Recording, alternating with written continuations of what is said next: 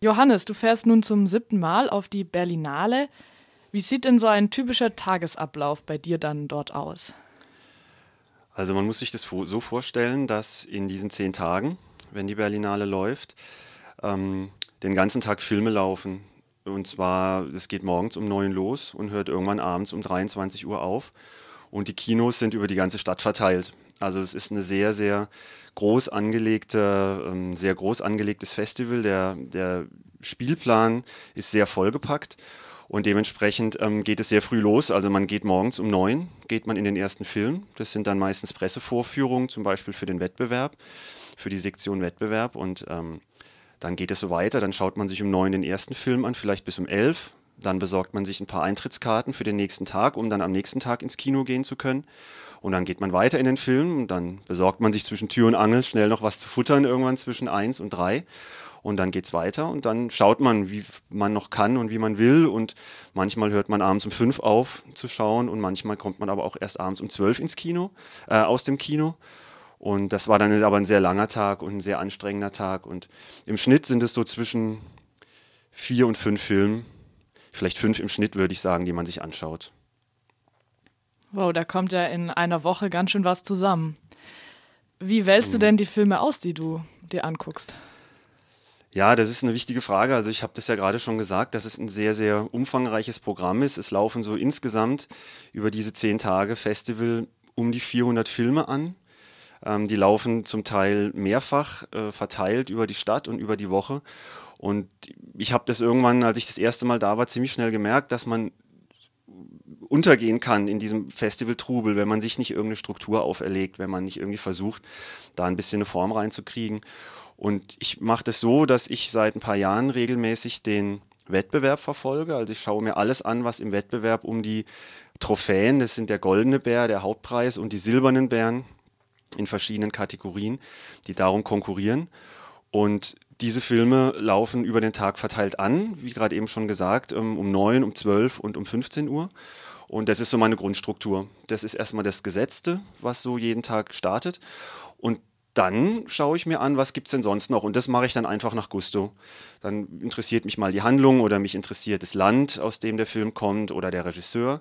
Oder, und das ist dann auch immer sehr schön, dass sich nach ein paar Tagen Festival so ein paar Tipps schon rauskristallisieren. Man kennt da ja auch Leute, es sind andere Freiburger da und andere Berlinale Bekanntschaften. Und dann tauscht man sich aus und sagt sich, der Film, den ich gestern gesehen habe, der war klasse und den würde ich ganz weglassen, der war ganz schlimm und die Doku war toll. Und das spielt dann alles eine Rolle und so entsteht dann wie so ein Stundenplan über die nächsten Tage. Und ähm, dann ist es immer auch ein großes Festival des Verpassens. Bei 400 Filmen sieht man irgendwie 270 einfach gar nicht. Das ist auch manchmal schwer, weil man gerne das sehen würde und dann aber es nicht mehr schafft. Aber das gehört dazu. Und ähm, ja, und man muss sich ein bisschen organisieren und dann wird das irgendwie auch immer eine ganz, ähm, ganz runde Nummer und immer sehr spannend. Und gibt es schon einen Film, über den du schon was weißt und den du unbedingt sehen möchtest? Tatsächlich dieses Jahr noch nicht. Also es gibt einen, ähm, einen koreanischen Regisseur namens Kim Ki-duk, der ähm, so in der asiatischen Independent-Szene seit Jahren immer wieder tolle Filme vorlegt und tolle Filme produziert, die auch reihenweise bei uns in den Kinos laufen und ähm, durchaus irgendwie auch Zuschauer haben bei uns in Deutschland. Und er hat einen neuen Film gedreht, dessen Name ich jetzt leider nicht weiß und der auf der Berlinale aber Premiere haben wird. Und den möchte ich mir anschauen. Und ähm, dann gibt es einen neuen Film von Christian Petzold, großer deutscher Regisseur aus der sogenannten Berliner Schule. Der hat Filme gedreht wie zum Beispiel Barbara, der vor zwei, drei Jahren irgendwie auf der Berlinale auch ähm, Erfolg gehabt hat und der immer wieder ähm, gute, interessante Filme aus der Berliner Schule vorlegt. Der hat einen Film im Wettbewerb laufen, den ich mir, auf den ich mich sehr freue, auf den ich sehr gespannt bin. Und ansonsten lasse ich mich überraschen und mache das auch mit einer gewissen Spontaneität. Das heißt, ich gucke mir dann auf der Fahrt nach Berlin im Zug das Programm an und schaue, was da Interessantes dieses Jahr läuft. Mhm. Dieses Jahr ist der deutsche Regisseur Tom Tikwa der Vorstand der Jury. Mhm. Und die Jury vergibt ja immer die goldenen Bären und die silbernen Bären. Mhm. Kann man diese Entscheidungen gut nachvollziehen oder wie begründet die sie? Das ist eine gute Frage. Die sind nämlich gar nicht begründet. Also es gibt keine Jurybegründung, sondern es gibt ähm, bei der Bärenvergabe, ähm, also es gibt einen goldenen Bären, das ist die Haupttrophäe und die verschiedenen silbernen. Ähm, kommt ein Jurymitglied auf die Bühne und öffnet einen Briefumschlag und sagt, der silberne Bär für die beste Regie geht an. Und dann gibt es Applaus und dann kommen die Preisträger nach vorne, bedanken sich und dann geht es weiter. Und warum das eigentlich so vergeben wurde, das erfährt man eigentlich nicht. Und das ist manchmal irgendwie schade, weil mich das sehr interessieren würde, was da die Beweggründe sind. Ähm, und das ist eine siebenköpfige Jury und das sind alles filmschaffende ähm, Profis. Und man kann sich das vorstellen, wenn sieben Hardcore-Cineasten um den Tisch sitzen und 19 Filme, die um eine Trophäe konkurrieren, diskutieren, dass das eine sehr komplexe Angelegenheit ist. Und dementsprechend ist es, glaube ich, auch einfach sehr schwer nachzuvollziehen. Und es sind oft auch Konzessionsentscheidungen. Und manchmal ist es so, dass man sagt, sehr schön, das ist irgendwie eine tolle Wahl, das hätte ich auch so getroffen. Und manchmal schüttelt man den Kopf und denkt sich, das kann ich überhaupt nicht nachvollziehen. Und es ist dann aber auch spannend, dann verfolgt man ein bisschen so das Presseecho und guckt so, was die Zeitungen und die Blogs so dazu schreiben und kommentieren. Und ähm, das ist ja auch eine Debatte, die sehr spannend sein kann. Also um deine Frage zu beantworten, ja, manchmal ist es sehr nachvollziehbar, sehr eindeutig und manchmal eine ganz große Überraschung. Und dann habe ich auch gelesen, dass der Festivalleiter Dieter Koslik nur noch bis zum nächsten Jahr den Vertrag mit der Berlinale hat, der Leiter. Ja. Ähm, es gab schon länger Forderungen, dass es nun einen Schnitt geben soll. Mhm. Ähm, warum? Also man muss sich da erstmal fragen, was, was macht so ein Festivalleiter überhaupt? Der ist ähm, sozusagen wie der Präsident dieses ganzen riesengroßen Festivals. Die Berlinale ist, gehört zu den sogenannten A-Festivals. Das sind die großen internationalen Festivals der Welt, die einen internationalen Wettbewerb haben. Und die ist zusammen mit dem Festival in Cannes und dem Filmfestival in Venedig, ähm, gehört die zu den drei großen, zu den drei größten Festivals der Welt. Und dementsprechend hat man als Präsident dieses, ähm, dieses Filmfestivals natürlich auch eine gewisse Verantwortung.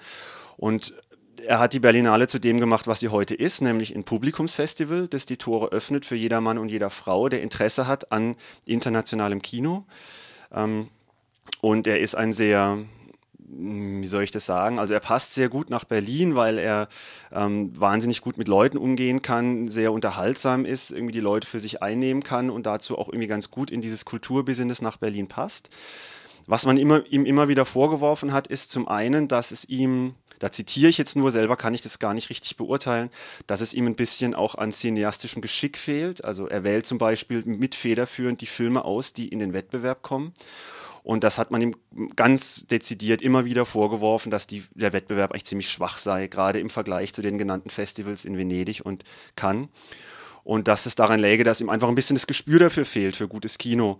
Und da ruft man so ein bisschen, auch die, die Filmbranche in Deutschland selbst, ruft so ein bisschen nach einer kleinen Revolution, dass sich da mal was ändert. Und ähm, zum Zweiten hat er das Festival sehr aufgebläht.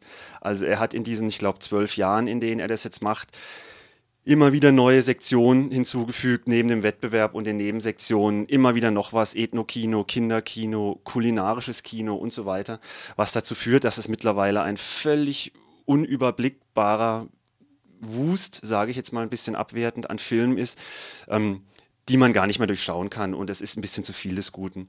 Und neben dieser Kritik, ähm, den Wettbewerb besser aufzustellen, wirft man ihm vor, dass man das Festival entschlacken sollte. Und so nach dem Motto weniger ist mehr verfahren sollte. Und als drittes, dass es vielleicht auch mal an der Zeit wäre, dass eine Frau den Festivalsitz übernimmt. Das wird jetzt auch diskutiert, da gibt es so ein paar Namen, die kursieren, aber die werden dann sofort auch wieder verneint, ist ja immer das Gleiche. Ähm, aber es könnte vielleicht wirklich der Berlinale gut tun, wenn da ab 2019, nach der Berlinale 2019, ein bisschen frischer Wind reinkommt und sich die ganze Sache etwas verjüngt und dann dadurch auch eine gewisse neue Dynamik reinkommt, die, das Festi die dem Festival, glaube ich, ganz gut tun könnte. Zum Abschluss noch eine Frage. Wie würdest du denn ganz kurz die Berlinale beschreiben, gerade jetzt im Vergleich zu anderen großen Festivals? Es ist ein politisches Festival. Ich denke, das zeichnet die Berlinale aus. Es ist den Festivalmachern ganz wichtig, dass die Filme eine politische Aussagekraft haben. Es geht ganz oft um Frauenrechte, Frauenfiguren, ähm, die Debatte um Frauenrechte und Feminismus. Es geht um politische Themen wie Migration. Und ähm, da setzt die Berlinale einen ganz großen Schwerpunkt und das zeichnet sie aus. Und was auch nicht zu verachten ist, sie ist ein Publikumsfestival. Das heißt, jeder Und jede, der die Lust hat, kann nach Berlin fahren und sich an die Abendkasse stellen und sagen, was laufen denn für Filme man kennt die in der Regel überhaupt nicht, aber das ist ja auch spannend und dann guckt man, wo es noch Karten gibt und sagt, okay, dann schaue ich mir jetzt mal diesen Thriller aus dem Senegal oder aus Neuseeland an und lass mich da mal überraschen. Und dadurch macht man Kino natürlich auch zugänglich für die Öffentlichkeit und für die Bevölkerung und schafft keine Blase von irgendwelchen blasierten Kulturschaffenden, die sich dann hinterher darüber irgendwie austauschen. Und das ist ein Alleinstellungsmerkmal und ein sehr schönes und ein sehr wichtiges.